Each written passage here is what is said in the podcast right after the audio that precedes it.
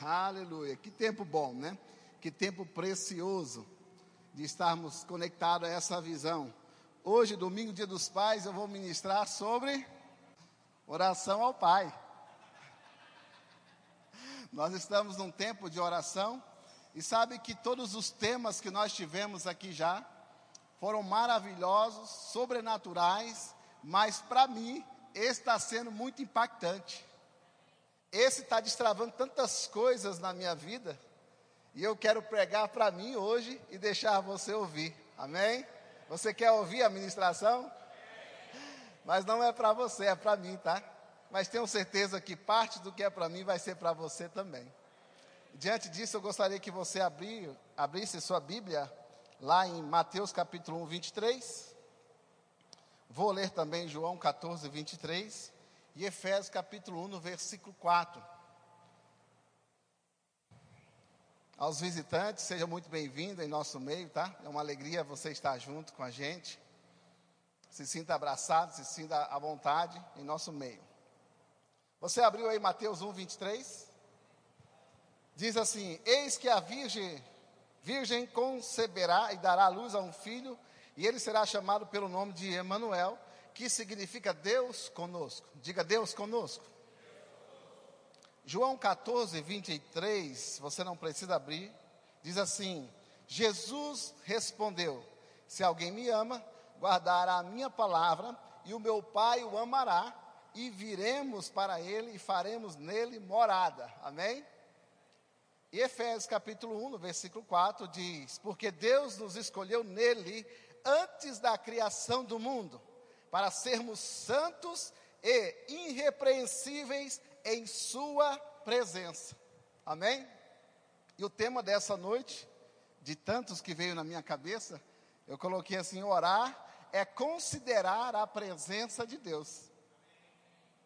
E essa palavra presença, ela está me movendo a esses dias, queridos, a falar muito sobre isso porque é considerar a presença de Deus que nós vamos fazer aquilo que é certo.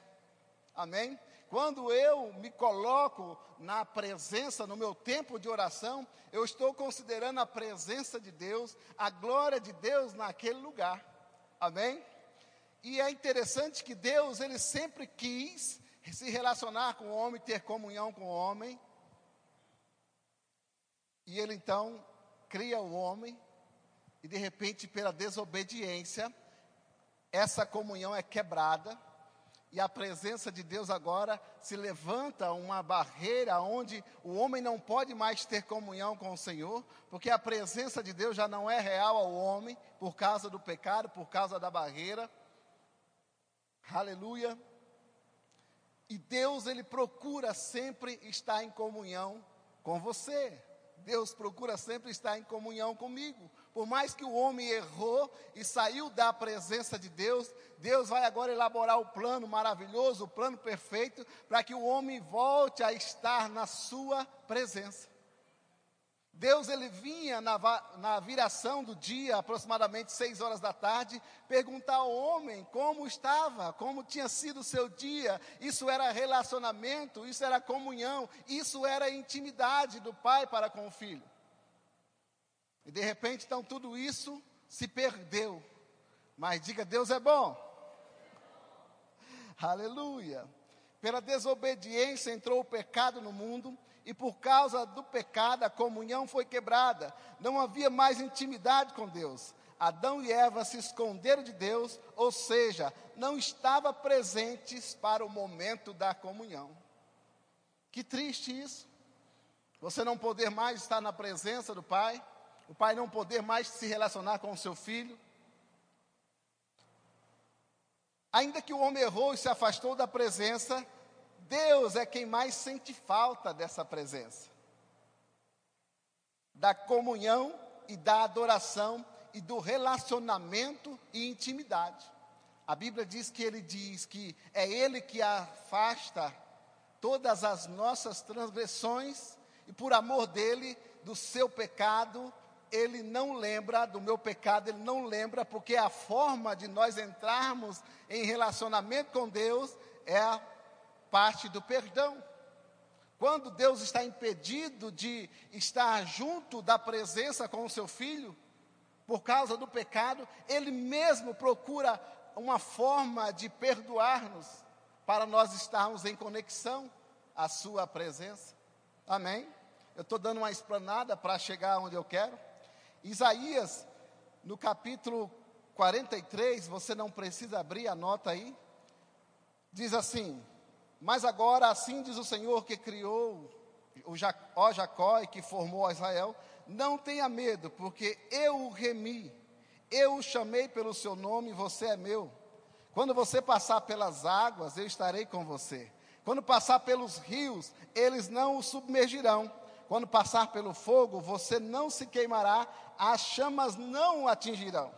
Visto que você é precioso aos meus olhos e digno de honra, não tenha medo, porque eu estarei com você. Todos os que são chamados pelo nome, pelo meu nome, eu os que criei para a minha glória. Sim, aqueles que formei e fiz. Eu, eu sou o Senhor, e fora de mim não há Salvador. Aleluia. Eu anunciei a salvação, eu a realizei e a fiz ouvir. Não fique lembrando das coisas passadas, nem pense nas coisas antigas. Eis que faço nova todas as coisas. Agora mesmo ela está saindo à luz. Será que vocês não percebem? Eis que porei um caminho no deserto e rios nos lugares secos.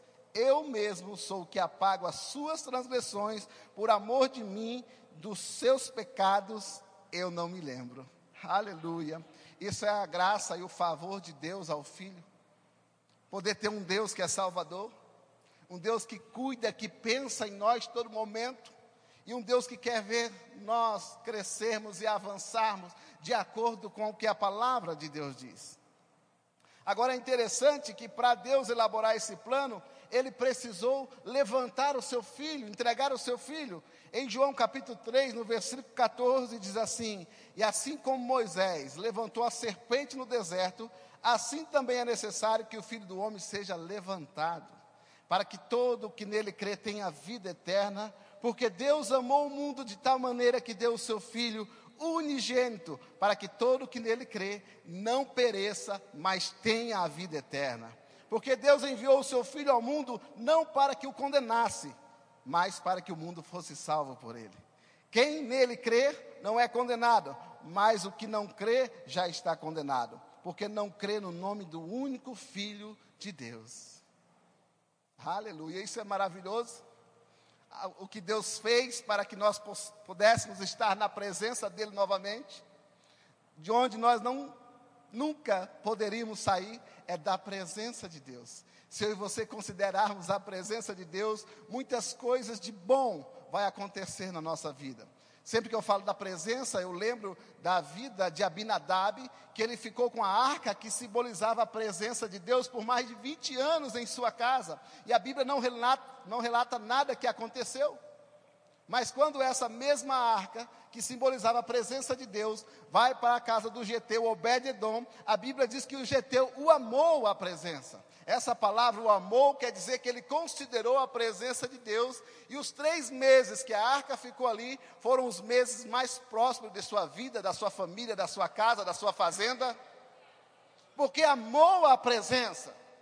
E é isso que está faltando para nós hoje, para nós que somos filhos, considerar a presença de Deus dentro de nós e sobre nós quando nós estivermos no nosso canto de oração, no nosso quarto de oração. Eu sei que nós estamos conectados com o Senhor, falando com Ele 24 horas, mas realmente é preciso eu e você tirarmos um tempo para ver essa presença sobre nós e falar com o Senhor intimamente. Você quer ser íntimo de Deus? Considere a presença de Deus. Hebreus 11, 6 diz que de fato sem fé é impossível agradar a Deus, porque é necessário que aquele que se aproxima de Deus creia que Ele existe. E essa palavra foi forte em mim, porque como que eu e você se aproximamos de Deus? Através de Jesus Cristo. Quando ele fala que ele vai colocar caminhos no deserto, Jesus é o caminho, é a verdade, é a vida. Aleluia. Quando Jesus diz está consumado, o véu se rasgou do alto ao baixo. A presença de Deus agora está livre. A presença de Deus está alcançável aos seus filhos. Aleluia. O sacrifício de Cristo abriu o caminho para a presença de Deus. Hebreus 10, 19 vai dizer: Portanto, meus irmãos, tendo ousadia para entrar no santuário pelo sangue de Jesus, pelo novo e vivo caminho que ele nos abriu por meio do véu, isto é, pela sua carne, e tendo, uma gran, e tendo um grande sacerdote sobre a casa de Deus, aproximemo-nos com um coração sincero, em plena certeza de fé, tendo o coração purificado de má consciência e o corpo lavado com água pura. Meu Deus, nós podemos entrar na presença, não é mais no Santo dos Santos, é no trono da graça, no trono do favor de Deus para a minha vida e para a sua vida. Porque Jesus assim o fez. Quando ele diz está consumado, a presença de Deus agora está tocável, está palpável. Aleluia. Efésios 2, capítulo 13. Efésios capítulo 2, versículo 13. Abra a tua palavra aí. É muito importante nós lermos essas verdades, porque eu ainda estou explanando. O Senhor vai falar mais ainda aos nossos corações.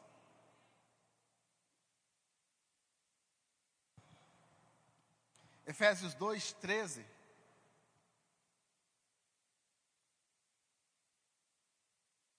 Diz assim: Mas agora, em Cristo Jesus, vocês que antes estavam longe, foram aproximados pelo sangue de Cristo, porque Ele é a nossa paz.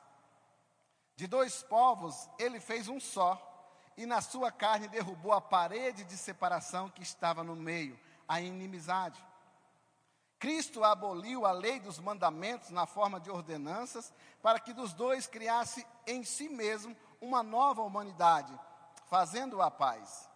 Versículo 16: e reconciliasse ambos em um só corpo com Deus, por meio da cruz, destruindo a inimizade por meio dela. E quando veio, Cristo evangelizou paz a vocês que estavam longe e paz também a vocês que estavam perto.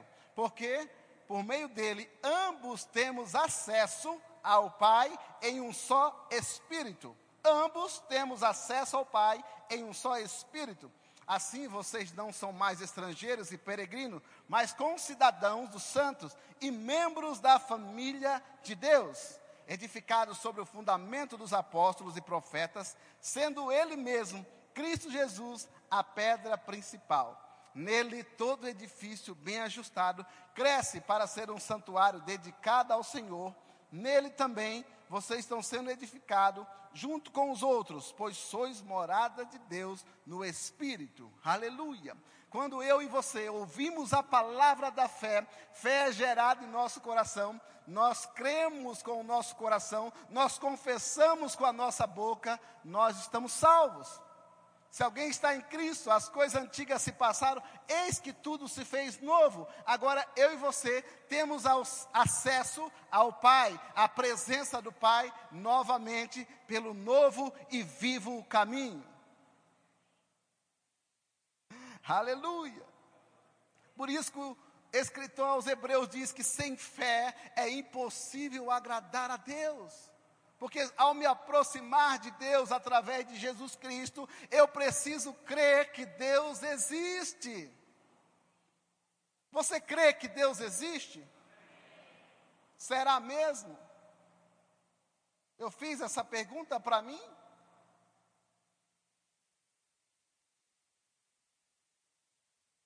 Porque o que Deus quer é que nós consideramos essa presença dentro e sobre nós através de uma vida de oração. Oração é conversar, é falar, é ter comunhão. Imagina você se pegar ao natural, pensando que está falando sozinho. Muitas pessoas usando até amigo imaginário. Mas Deus não é um amigo imaginário, Ele é um Pai presente, um Pai real. que está conosco todos os dias, ao nos deitar, nos levantar, ao sair, a voltar, Ele está conosco. Não tem onde nós se escondermos, a presença de Deus está conosco todos os momentos. Aleluia. Portanto, vamos ousadamente até o próprio trono de Deus e permanecemos lá para recebermos a Sua misericórdia e acharmos Sua graça para nos ajudar em tempos de necessidade.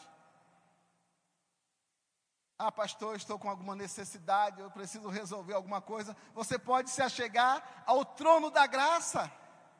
Você vai encontrar graça e favor. Aleluia. O cristão natural, ele anda pelos sentidos. Por isso não tem tempo de oração, precisa ver para crer. Sabe que muito tempo eu queria ver para me crer. Mas sabe que na no tempo de oração, você não vai ver com os olhos natural? Esse cristão comum, natural, ele vive por aquilo que ele vê, queridos.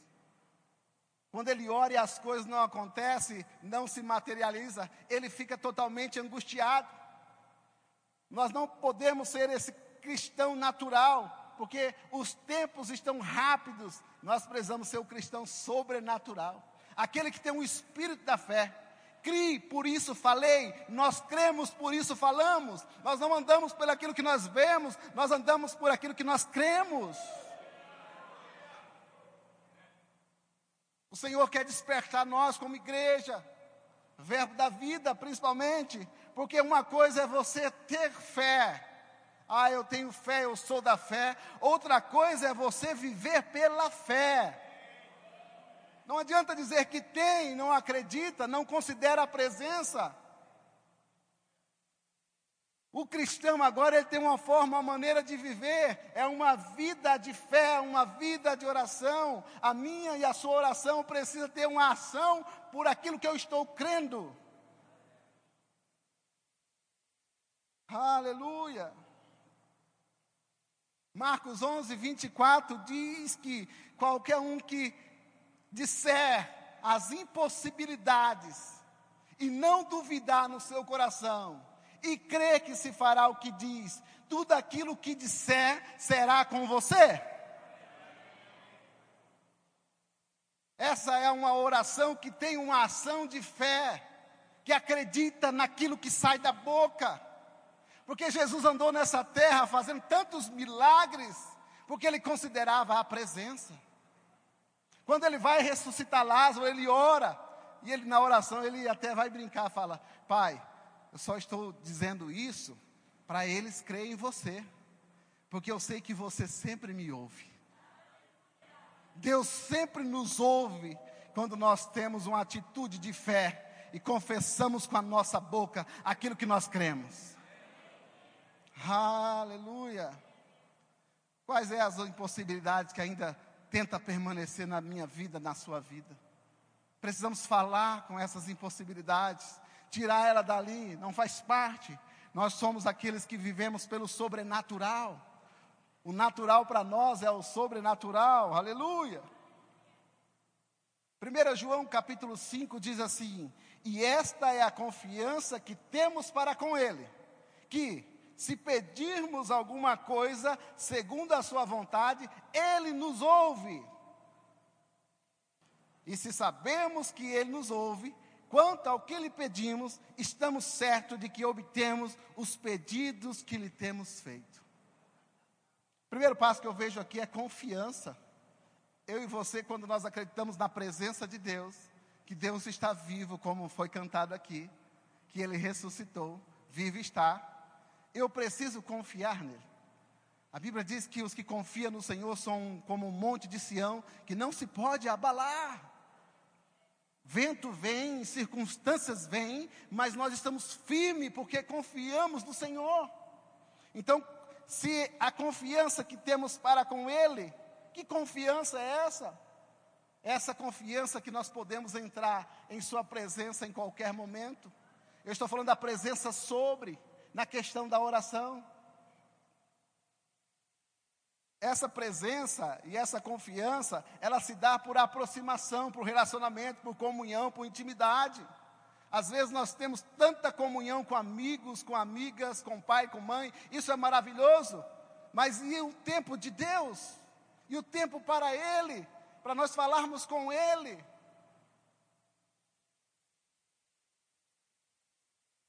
Aleluia, diga Deus é bom. Eu não estou bravo. Aleluia. Também vai falar de pedir. Sabe que muitas pessoas você encontra elas, e aí como que está? Ah, eu estou esperando no Senhor. Mas, querida, a Bíblia não diz que nós temos que esperar. A Bíblia diz que nós temos que pedir. E depois que pedir, agradecer. Para que ficar esperando? Ah, estou esperando o Senhor. Não, vamos mudar a maneira de falar. Eu estou rendendo graças ao Senhor. Por aquilo que já é meu, ainda que o visível ainda não se manifestou, mas invisivelmente já é. Deus sabe o que nós precisamos, mas Ele quer que pedimos e não somente ficamos esperando. Tiago capítulo 4, versículo 1, vai mostrar por que, que às vezes nós não alcançamos aquilo que nós pedimos. Porque a gente pede mal. Ele vai dizer que o que está causando as discussões e as lutas entre vocês não é porque existe um exército inteiro de maus desejos dentro de vocês. Eu comecei a estudar isso e pensar, meu Deus, quantas coisas que eu desejei que era para mim mesmo para o meu bel prazer. Eu não pensei naquilo ajudando alguém, é, fazendo algo para o reino. Eu pensei no individualismo, em mim mesmo, pedindo mal para os meus desejos. Ele diz: vocês querem o que não possuem, a tal ponto que matam para consegui-lo. Desejos que os outros têm e não pode adquirir. Portanto, começa a lutar para tomar deles. Contudo, a razão pela qual vocês não têm o que deseja é que não pedem a Deus. E mesmo quando pedem, não recebem, porque o objetivo de vocês está todo errado. Vocês só querem o que dará prazer a vocês. E essa palavra mexeu muito comigo. Porque já pensou naquilo que nós estamos pedindo a Deus? Se há uma graça, se há um favor, se estamos aí no plural, ou individualizando como eu estava. Então ele diz: Olha, vocês pedem, não recebem, porque pedem mal. Pedem para se lambuzar no seu bel prazer, nas suas vontades, nas concupiscências dos olhos, da carne, na soberba da vida. E não é isso que o Senhor quer para nós. Aleluia. Porque nós somos um rio, nós não somos represa. Por onde o rio passar, o rio vai abençoar, vai prosperar, vai frutificar. Mateus 7, Jesus diz, Jesus diz: Peçam e lhes será dado, busquem e acharão, batam e a porta será aberta a vocês. Pois todo o que pede, recebe, o que busca, encontra, e a quem bate, a porta será aberta. E ele traz assim: ó, quem de vocês e hoje, nos dias dos pais, é importante isso. Ou quem de vocês, se o filho pedir pão, lhe dará uma pedra? Ou se pedir um peixe, lhe dará uma cobra? Aqui ele está olhando uma necessidade fisiológica de um filho. Quem é que vai ver um filho passar necessidade, fome, e vai dar pedra, vai dar uma cobra?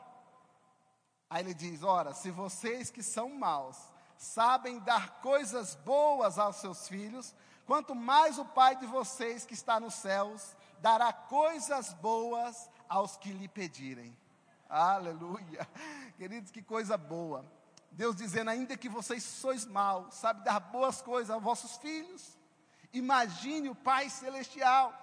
Em outra versão ele fala: Não vos dará, contudo, o Espírito Santo. E o Espírito Santo é aquele que faz parte dentro de nós, aonde a presença de Deus habita. Meu Deus, quem tem o Espírito Santo tem tudo, queridos. Ele é o nosso ajudador, o nosso consolador, aquele que nos guia. Meu Deus, Aleluia. Agora também, quando ele diz confiança, quando ele diz pedir, ele fala segundo a sua vontade. Será que nós estamos pedindo algo a Deus segundo a sua vontade? Pastor Guilherme deu um testemunho no primeiro dia aqui, onde falou de oração, que uma mulher queria que Deus orar, é, que o pastor orasse para que a, a, a, o marido, a mulher morresse para ela casar com o marido. Isso é a vontade de Deus. Tem muita gente pedindo coisas para Deus que não é a vontade de Deus. Tem muita gente que não conhece a vontade de Deus e está pedindo coisa para Deus que já está disponível para os filhos. Aleluia. Existe uma forma certa de pedir. Estou falando de oração. Existe uma forma certa de orar, segundo a vontade de Deus, e não segundo a minha vontade, não segundo a vontade de alguém, mas segundo a vontade de Deus. Como é que eu vou conhecer a vontade de Deus? Pelo conhecimento da verdade. Já que Deus deseja que todos os homens se salvem e chegam ao pleno conhecimento da verdade, eu não quero ser menino para o resto da vida. E eu tenho certeza que você também não quer. E como foi falado, nós não podemos brincar de ser crente mesmo. Com o conhecimento dessas verdades que nós temos aqui no Ministério Verbo da Vida, nós precisamos avançar, crescer, correr a nossa carreira. Então, para descobrir a vontade de Deus que é boa, que é agradável, que é perfeita, eu preciso descobrir a verdade e se encher do pleno conhecimento da verdade. Aleluia. Gálatas capítulo 4, versículo 1. Digo, porém, o seguinte: durante o tempo em que o herdeiro é menor de idade, em nada difere de um escravo, mesmo sendo o senhor de tudo. Queridos, é o tempo de você ser senhor de tudo aquilo que Jesus já disponibilizou para você. Chegou o tempo de nós andarmos diferenciados aqui nessa terra. Eu estive aqui na quinta-feira e a irmã Zuíla pregou maravilhosa bem, de uma forma autêntica, original da sua personalidade. E ela falou de ser comum ou extraordinário. Quem conhece ela sabe que ela é extraordinária. E eu fiquei impactado com aquilo. Falei, Senhor, eu preciso ser mais ousado. Estava conversando com um pastor e ele começou a falar de milagres sobre a oração. Ele começou a falar assim que uma vez ele estava de moto com a sua esposa. De repente a moto começou a balançar. E essa moto a esposa perguntou: "O que aconteceu?" Ele falou: "O pneu furou." Ela: "Nossa, e agora?" Aí eles desceram da moto, parou um carro e deu carona à esposa. Já estava com a família do rapaz que deu a carona e ele permitiu que a sua esposa fosse com a família. E ele ficou ali, né? E ele, Senhor, eu faço a tua obra, eu estou dedicado ao Senhor. E eu pensando, meu Deus, ele não tem muito conhecimento, né? Porque está fazendo barganha, né? E de repente passa um F1000, com a carroceria vazia, não tinha ninguém da F1000, e quando ele dá com a mão, o rapaz da F1000 fala assim para ele: ó, tá cheio. E ele viu que não tinha ninguém. E ele orou, Senhor, essa dava certinho para levar a moto em cima da carroceria. E rapaz, no asfalto, ele contando para mim que esse cara andou uns 15 minutos, de repente voltou. Olha, eu não sei o que aconteceu, começou a me dar um aperto no coração e mandou eu voltar e te levar. E te dar a carona e levar a tua moto. E eu pensando, nossa, mas quem vive pela fé, né, já vive o milagre sem precisar disso. Eu, eu pensando entre mim, né? Aí ele me conta outro milagre, que ele teve um, um câncer, e o médico desenganou ele aqui em Sinop, e ele foi para Curitiba, sem dinheiro, sem nada, e de repente lá, é, ele foi num culto da sua igreja, e levantaram uma oferta para ele de 253 reais, e ele falou, meu Deus, que maravilha, já dá para me pagar um exame. E aí, de repente, deram a palavra para um argentino. E esse argentino fazia a obra de Deus pela raça, sem dinheiro, sabe, precisando de apoio. E Deus falou no coração dele: dá os 253 para ele. E eu, ele não brinca assim, eu brinquei, né? Porque ele é mais tradicional. Falei, você falou, sai fora, Satanás, né? E, e ele, não, não, não falei isso não, né? É, aí ele então dá os 253 reais. Uma das irmãs dele, ele mesmo disse com a boca dele que ela, uma era espiritual, a outra não. E a que não era falou: Você é doido? Dava para pagar um exame para você e tal. E a outra falou: Ele sabe o que está fazendo. No outro dia, irmão, alguém ligou para ele, alguém que ele não conhecia, e falou assim: Eu sou dono de uma clínica tal, e eu é, conheci o teu caso, e nós, olha o que ele falou, nós gostamos do teu caso. E nós queremos ver se você permite que nós fazemos todo o teu tratamento sem você gastar um real.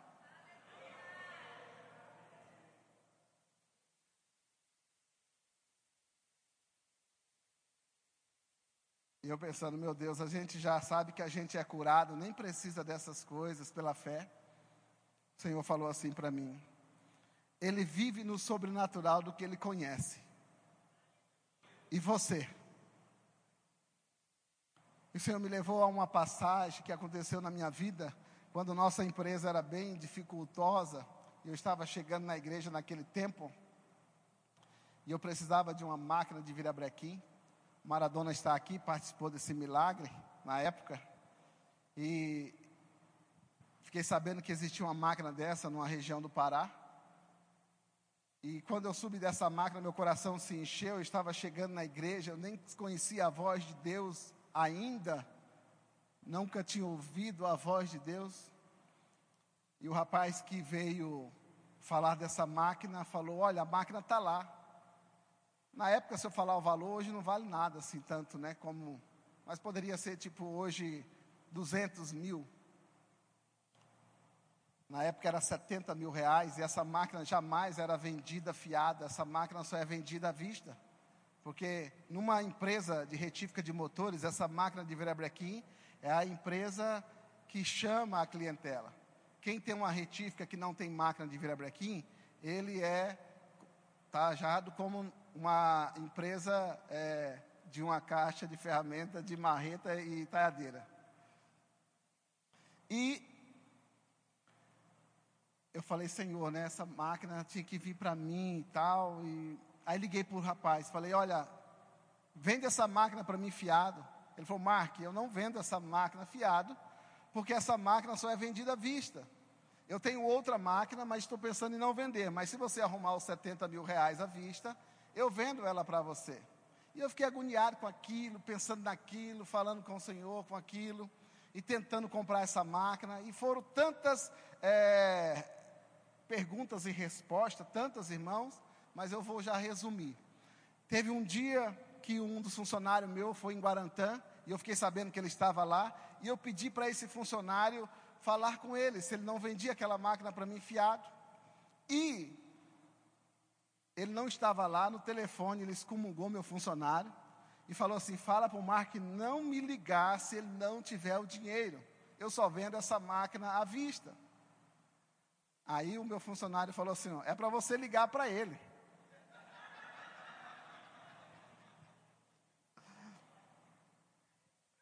Aí, só que ele me contou que o cara não ia vender. Eu falei, eu vou ligar nada. Mas Deus é bom. Ele ligou para mim. E ele me excomungou no telefone, irmãos. Eu já falei que eu não vendo essa máquina fiado a você. Essa máquina ninguém vende fiado, só vende à vista. Não me ligue mais se você não tiver com dinheiro. E eu que fui desapontando, desapontando. Aí o Senhor falou, estava chegando na igreja aquele tempo.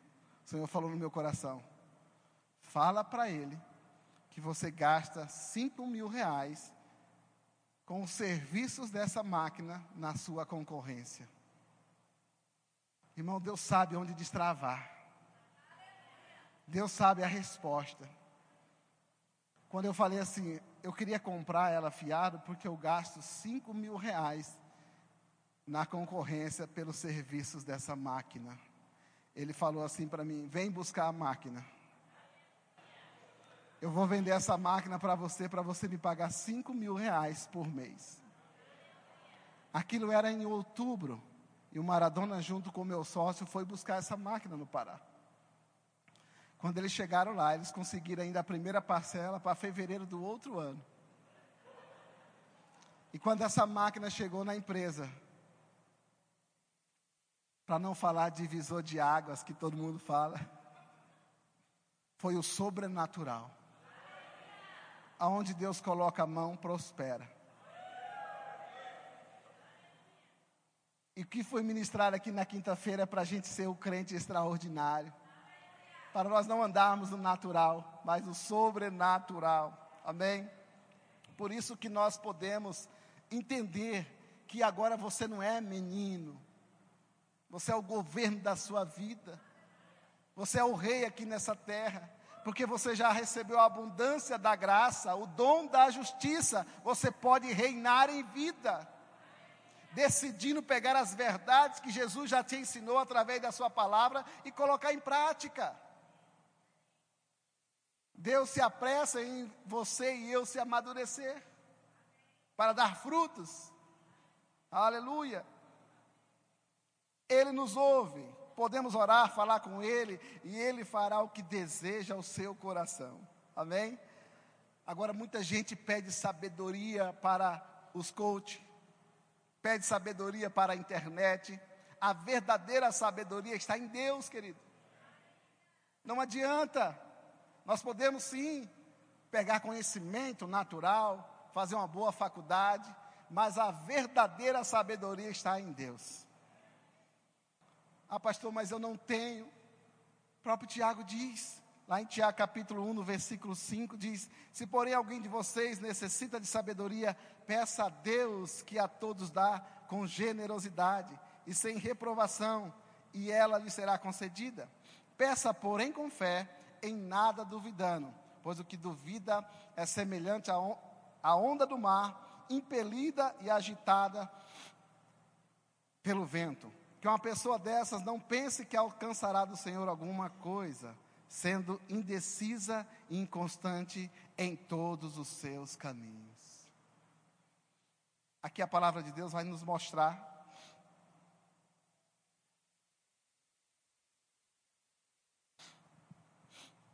que se eu e você andar duvidando da fé, nós corremos um risco muito grande. Você percebeu o que eu falei? Duvidar da fé.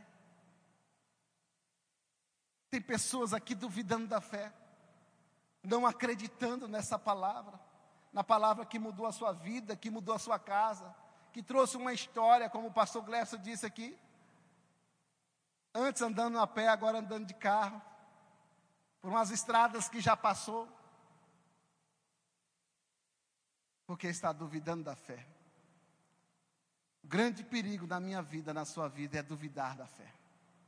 Nunca duvide da fé. João 8:31. Então Jesus disse aos judeus que havia crido nele: Se vocês permanecerem na minha palavra, são verdadeiros, são verdadeiramente meus discípulos. Conhecereis a verdade e a verdade vos libertará.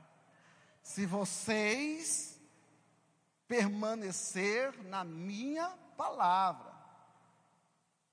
Nós falamos muito: conhecereis a verdade, e a verdade vos libertará.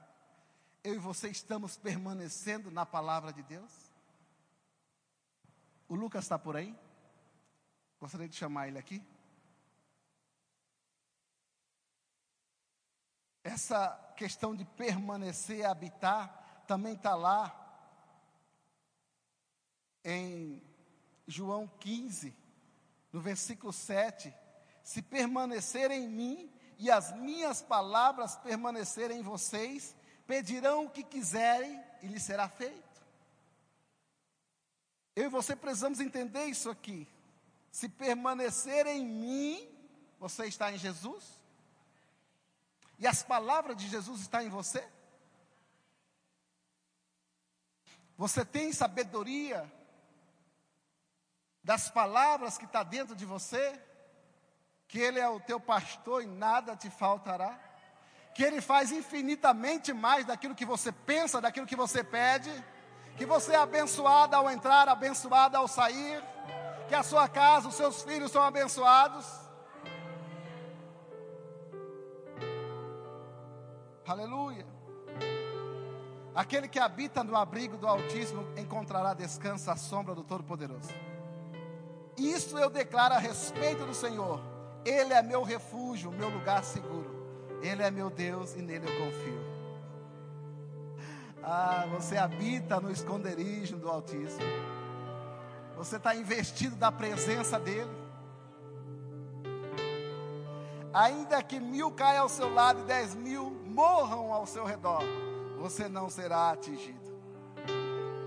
Eles o sustentarão com as mãos, para que não machuque o pé em alguma pedra.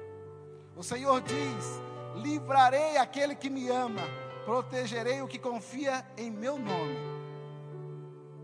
Quando clamar por mim, através da oração, eu responderei, estarei com ele em meio às dificuldades, eu o resgatarei e lhe darei honra. Com vida longa o recompensarei e lhe darei a minha salvação. Aleluia, aleluia. Muitas vezes nós precisamos se aquietar, queridos. Às vezes está muito corrido.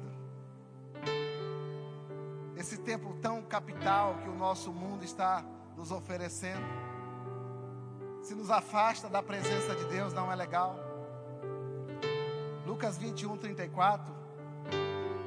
Jesus diz assim: Vigiem, que a minha vinda repentina não apanhe vocês desprevenidos, e eu não encontre vocês vivendo à toa, em festas e bebedeiras, ou ocupados com os problemas dessa vida.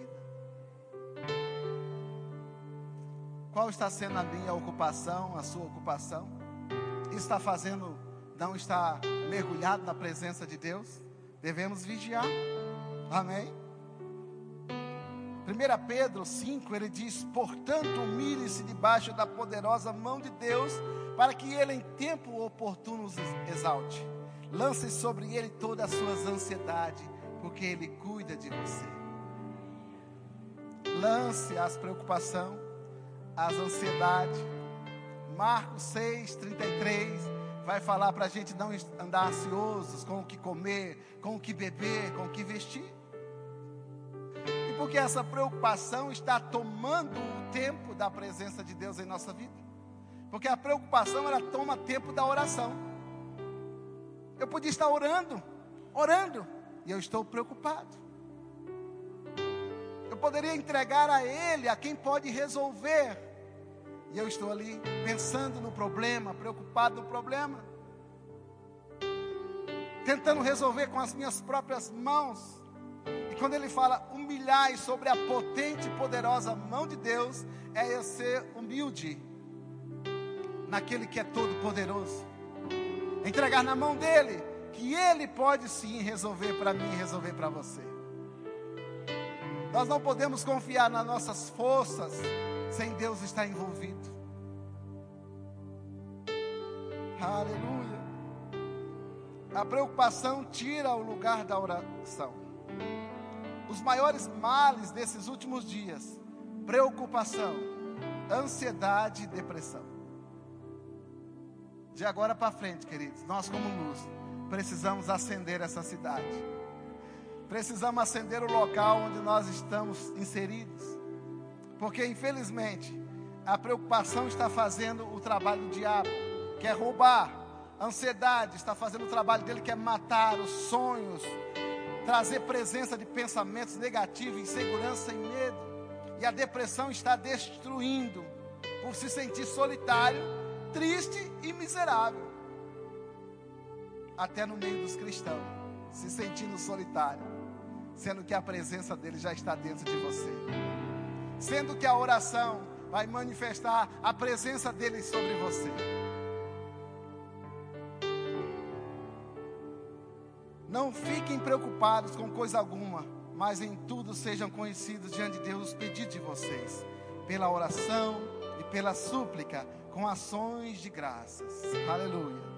Finalmente, irmãos, tudo que é verdadeiro, tudo que é respeitável, tudo que é justo, tudo que é puro, tudo que é amável, tudo isso o que é de boa fama, se alguma virtude há e se algum louvor existe, seja isso que ocupe o pensamento de vocês.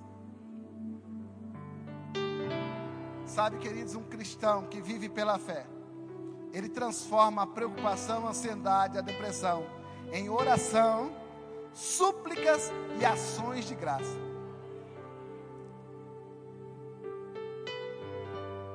A oração que gera resultado é aquela que eu me coloco na presença, é aquela que eu me suplico ao Senhor com toda a força dentro do meu espírito, e é aquela que eu não vi o resultado e já estou dando ações de graça ao Senhor. Diga oração, súplica e ação de graça. Esse é o caminho para a paz. Aleluia. Essa é a oração que gera resultados. Oh, aleluia. Coloque de pé um pouquinho. Meu Deus do céu. Não falei nem 10% do que eu queria. Mas o Senhor acho que falou o que Ele queria. Ai, aleluia. Pode vir.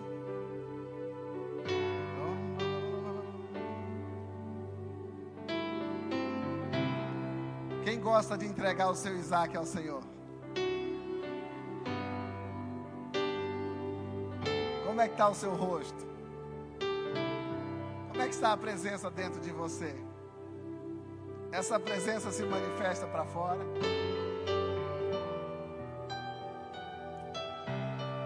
Entregar o Isaac é fácil, porque o Isaac já está em nossas mãos. Aquilo que está em nossas mãos é fácil entregar.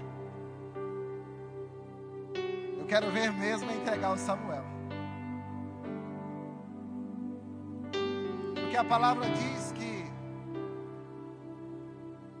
Ana não tinha o Samuel. Ana era estéril. E o inimigo humilhava. Porque ela não tinha o resultado de colheita porque ela seca, estéril. Às vezes eu e você estamos orando estamos colhendo. Parece estar estéril.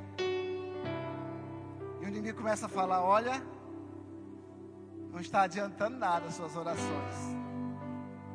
O pedido que você tem feito a Deus não tem chegado. Se você continua estéril. E ele vai te humilhando. Mas a Bíblia diz que certo dia, certo dia, domingo, dia 14, dia dos pais, um dos melhores dias para tomar uma decisão, para tomar posse, para esfregar a cara do diabo no chão cada vez mais. Por mais que ele estava tentando ferir no seu calcanhar, agora você vai pisar na cabeça dele. Porque um certo dia, você e eu se levantamos.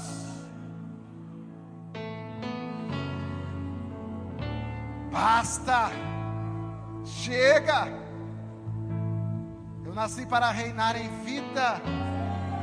Eu tenho toda a autoridade no nome de Jesus. Eu carrego a presença. Maior é o que habita em nós do que aquele que habita no mundo. Oh.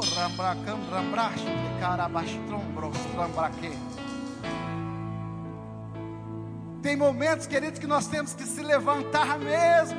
Ah, pastor, mas eu não estou caído, talvez por dentro está.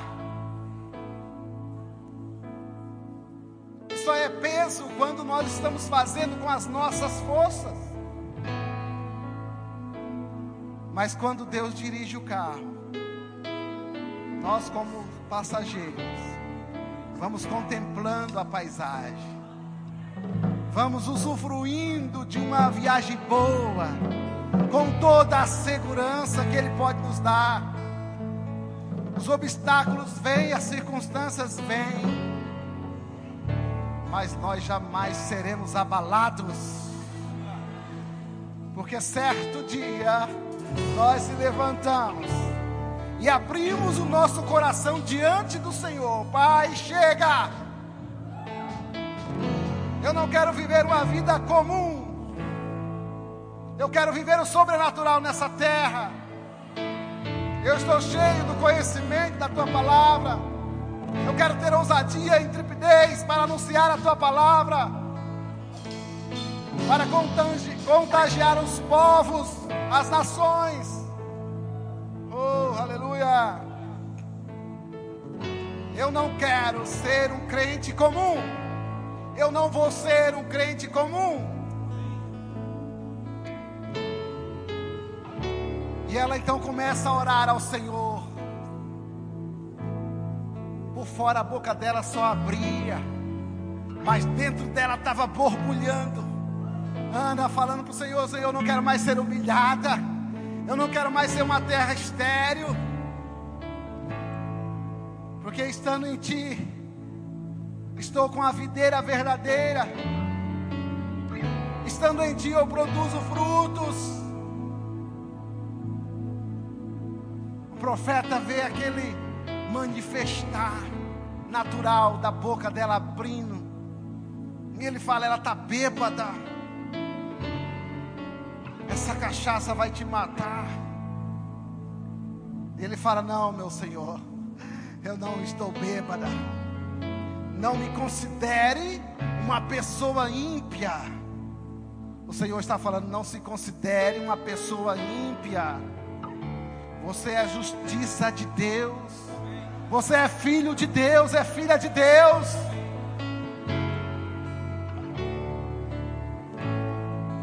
Você recebemos a abundância da graça, do favor de Deus, o dom da justiça, porque aquele que não conheceu o pecado, Deus o fez pecado por nós, para que nele nós se tornássemos justiça de Deus não tem culpa, não tem medo, não tem complexo de inferioridade. Entramos direto no trono da graça de Deus.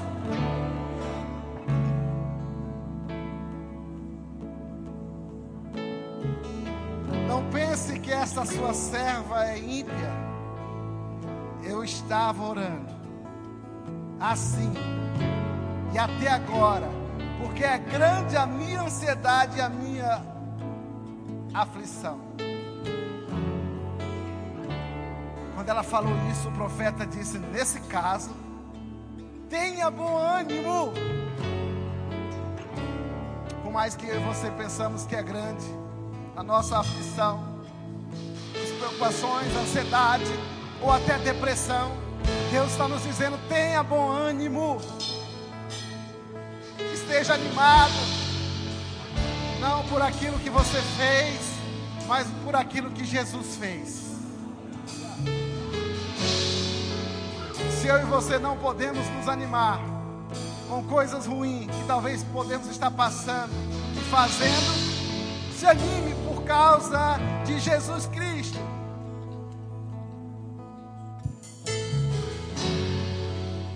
Discípulos voltam alegres, falando: Senhor, em teu nome nós expulsamos demônio, fizemos o reteté, todos eufóricos. Jesus falou: ah, não se alegre somente por isso, mas se alegre porque o nome de vocês está escrito no livro da vida. O teu nome, o meu nome já está escrito no livro da vida. Nós temos a salvação, a libertação, a provisão, a cura, a própria vida de Deus, que é a presença de Deus habitando em nós.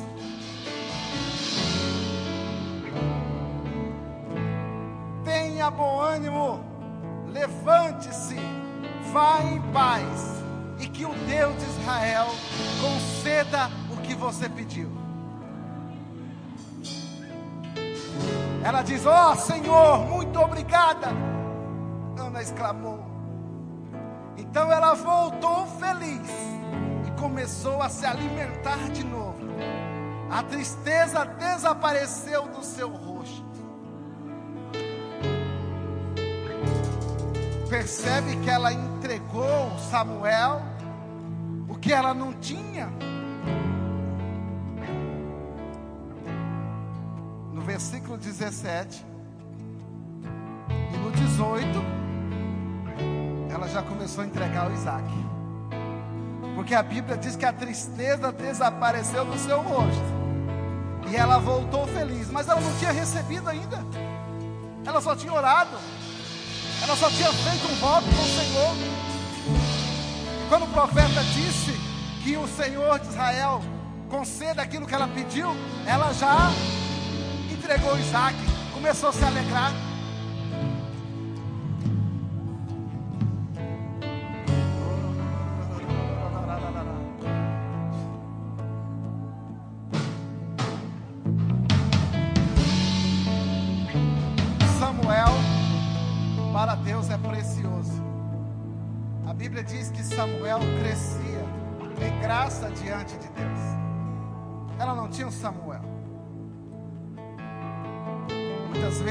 Você falamos: Ah, eu não tenho Samuel.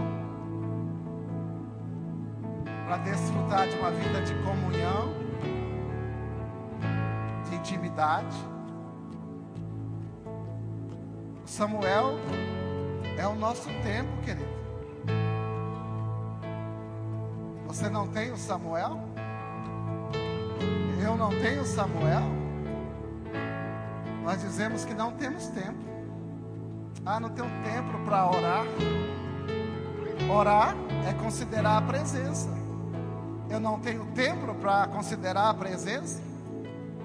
Eu não tenho tempo para entrar com confiança, pedindo segundo a sua vontade que Ele me ouve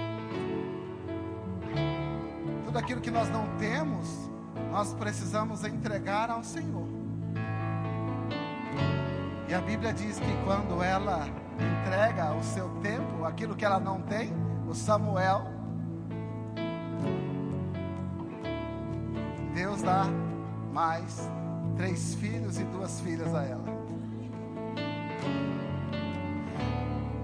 Devemos entregar o Samuel e automaticamente já entregar o Isaac, que é o nosso riso, a nossa alegria, de tudo aquilo que Deus já fez por nós. Através da presença de Deus.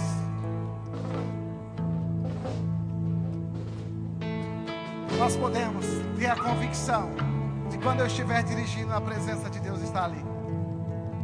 Quando eu for fazer um negócio, a presença de Deus está ali. E jamais eu vou fazer um negócio errado tendo Deus presente. Quando eu vou olhar na internet, eu sei que a presença de Deus está ali. Como que eu vou olhar coisas desagradáveis a Deus na presença de Deus?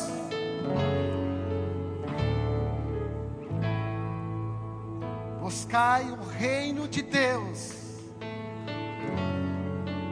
e a sua justiça quando nós estamos conectados na presença, tudo que nós fazemos se diz respeito ao reino de Deus, um reino de justiça, de paz e de alegria. Lembre-se que a palavra de Deus precisa estar em você, e não somente a presença de Deus através do Espírito Santo mas se vocês estiverem em Jesus e as palavras de Jesus estiverem em vocês, pedirão o que quiseres, será feito.